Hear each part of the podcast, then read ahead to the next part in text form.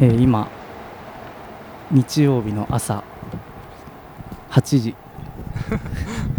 天気は晴れ。高田の馬場高田の馬場。ここはなんだ芝生大草原。新宿スカイフォレスト広場。すごいですね。なんすかこの大草原は。いいよね。こんなところがね突然ある。なんかオランダを思い出します確かにねここにゴール立ってたらなんかもうコーフボールできますコーボルできるねでここで後でモルックをモルックをやってみようかなるんですね。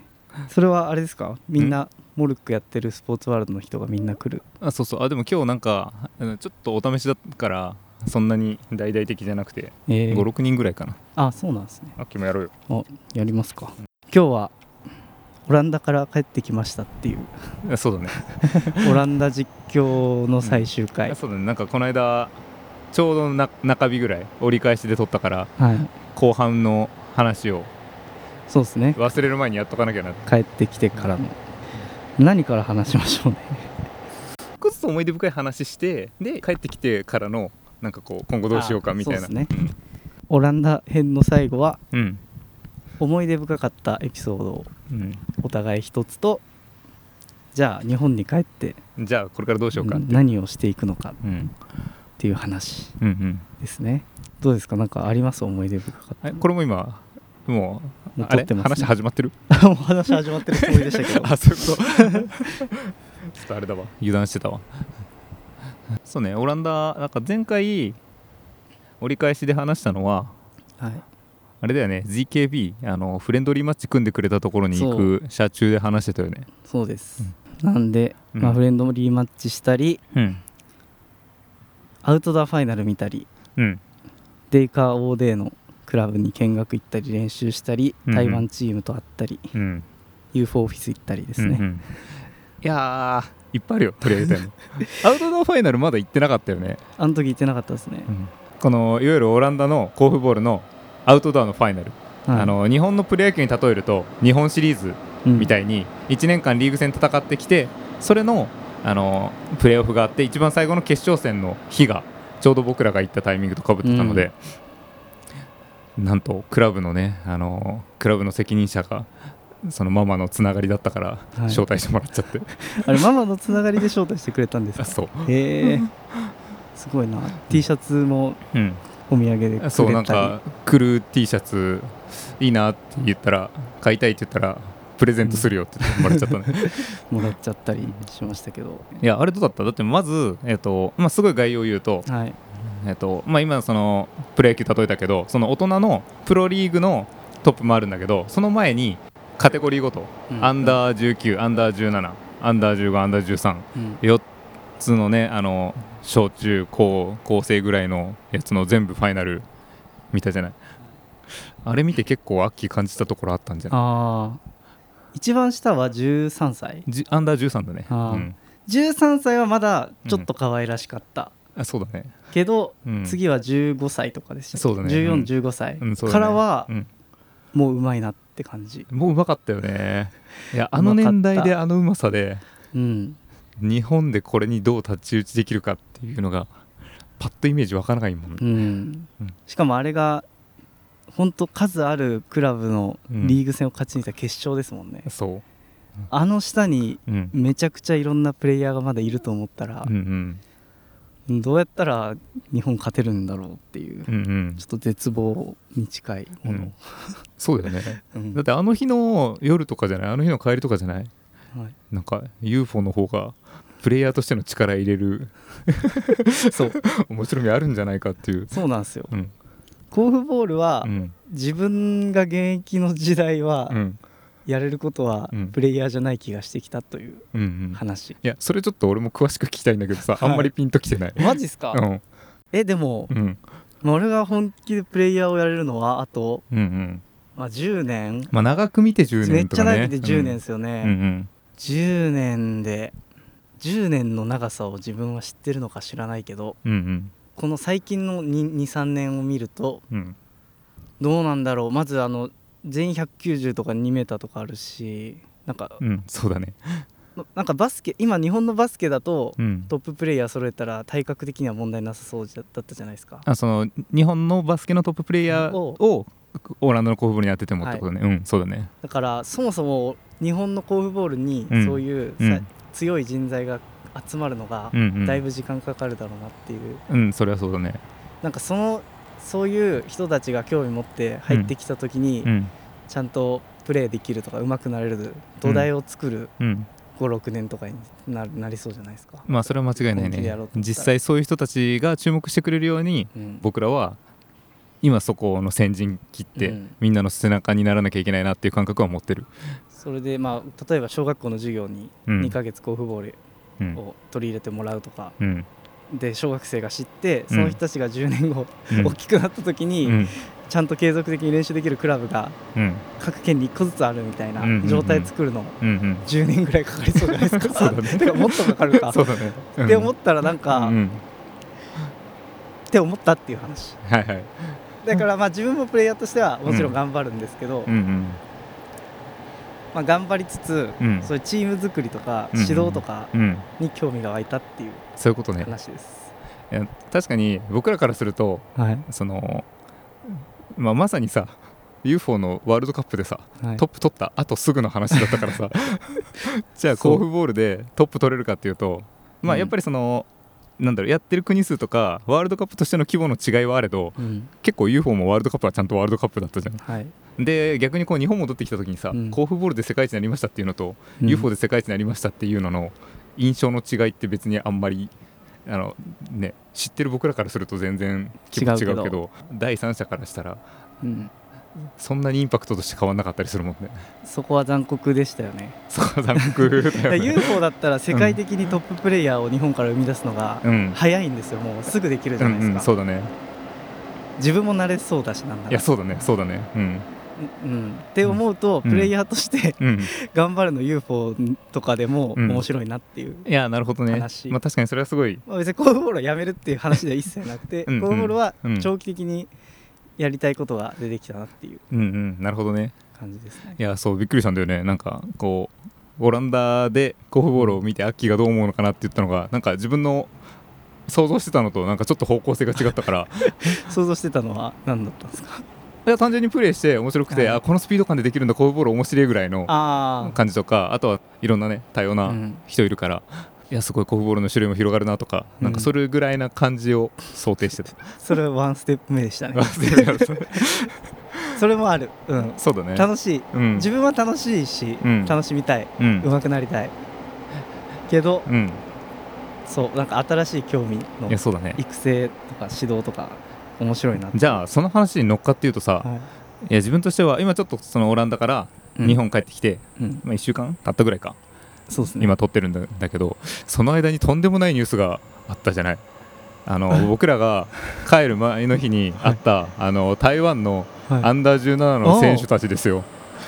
あのあちょっとうん多分これリスナーさんは全くとんでもないニュースじゃないと思うんですけど確かに俺らからするととんでもない。今この話を聞いた上で聞くと結構とんでもないことは伝わるんじゃないかなとはい。確かに確かに確かに。思うんですけどあのちょっとねあの僕らが帰った後すぐにうん。アンダー17の世界大会がその後オランダであったんだよね、でそれのために台湾のチームがちょうど来たタイミングだったから顔合わせだけさせてもらってうん。でそのママがねあのアジアの人たちよく受け入れてるから台湾の選手も受け入れてたんだけど、はい。いやなんか台湾の選手たちいやこんな若くからオランダの経験できていいねぐらいの話をうん。僕らして台湾一たじゃないですか、応世界でその3位とかそう。争ってるけど、やっぱアンダー17の子たちってこう、うん。あまだちっちゃくてそうなんか可愛げあるな って感じでね。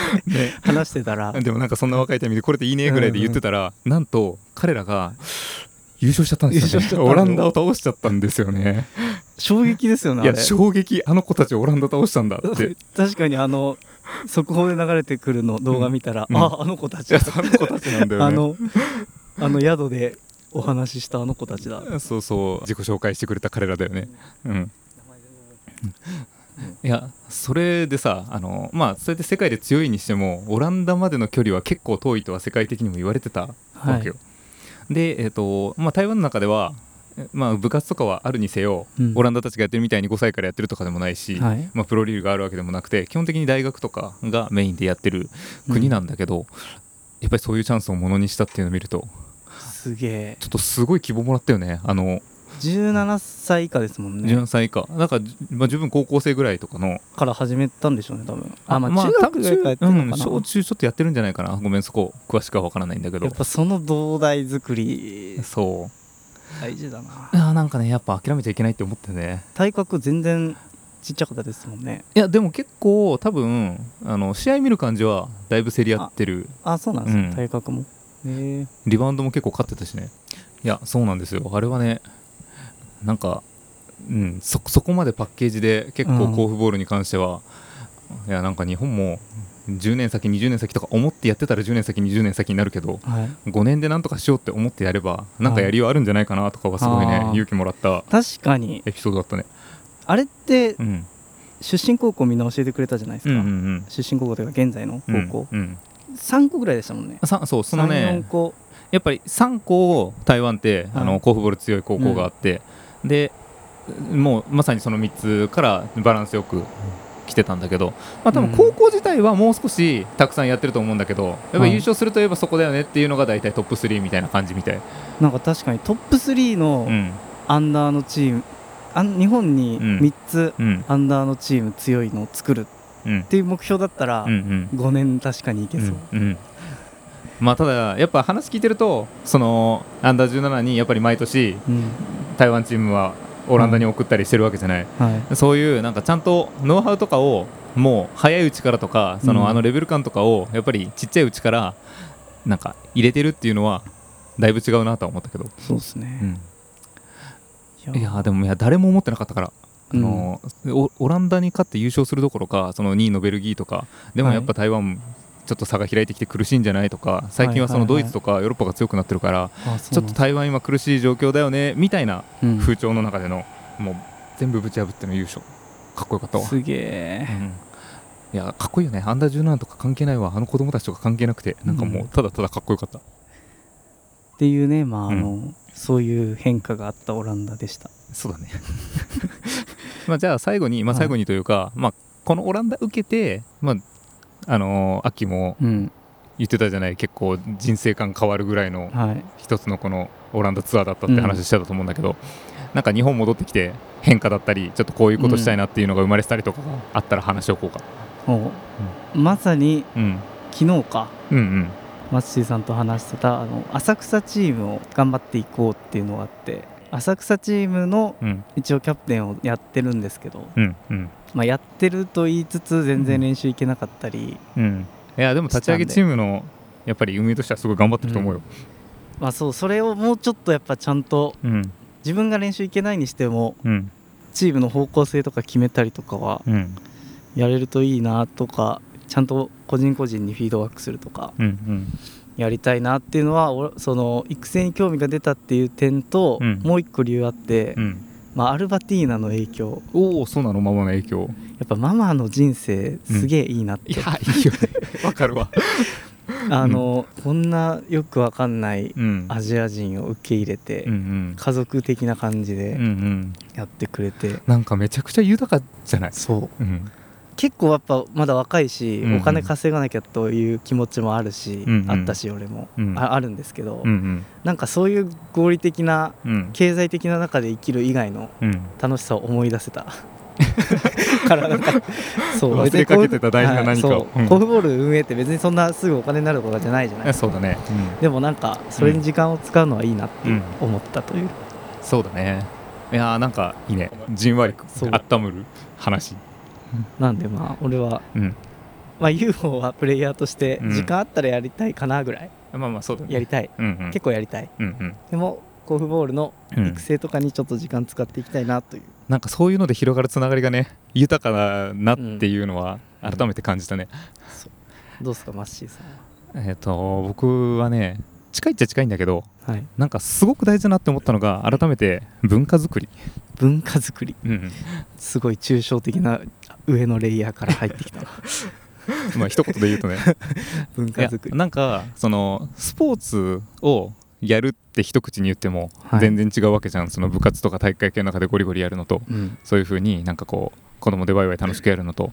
っていう中で、うんなんかやっぱりすごいいいなって思ったのが、まあ、今回の UFO も甲府ボールも、うんやっぱりこのやってる人たちとかやってる雰囲気とか、はい、でこの中でやってる今の楽しさみたいなのが直で実感できたんだけど、うん、なんかこれを日本でとかあの自分のクラブで再現しようと思ったら、うん、それってなんかやっぱ言葉にすると文化なのかなと思って。はいはいはい。あんまりシステムでガチガチに、うん、なんて言うんだろう挨拶しめなきゃいけませんみたいな話とか必ずプレーで褒めなきゃいけませんみたいなこととかっていうことよりかはなんかもう大事にしてることがなんかもう一人だけが言うんじゃなくてみんながこれ大切にしてるよねが積み重なった文化だなっていうのが、うんうん、オランダでいうともうそれがオランダの甲府ボールだと結構長年この10年20年30年やってきたのが今になってるし、うん、でも文化も仕組みだったりしますよね。まあ最初は仕組みだと思う、はい、ああ、うん、そういうこと。だから最初はその工夫したりでその文化づくりのためにめちゃくちゃ大事だと思ったのが、結構インストラクターをちゃんと作っていくとか、このインストラクターっていうのかなこのクラブの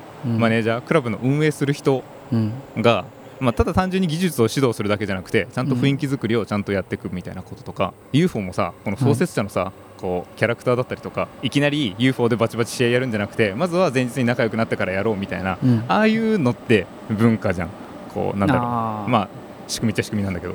まあ、立ち上げる人たちのすごい思いが反映されますよね、うん、そうそう。そうなんかこれを、割と今までは人依存というか参加してくれた人がデザインしてたらいいかなと思ったけど、うん、このベースのこの楽しさみたいな文化みたいなのはちゃんとちょっと最初はコントロールする必要あるなと思って。例えばどどういうあまあそれこそ今考えてるのが、はい、なんか大会をやる前に最初に交流会をやるっていうのはあんまり日本じゃない文化だと思うよ。あそうなんですね。あその。全国大会をやる前にさ、先に相手に作戦バレるとかがあそっか。勝ちに行くファーストだったらやっぱりそういうことにもなるし、はいはいはい、あと、まあ、ちょっと他のスポーツ大会とか見てるとなんか怪我とかしちゃったりした時に、うん、あのちょっとある大会だと怪我した怪我作りしてないそっちが悪いみたいな感じになったりとか。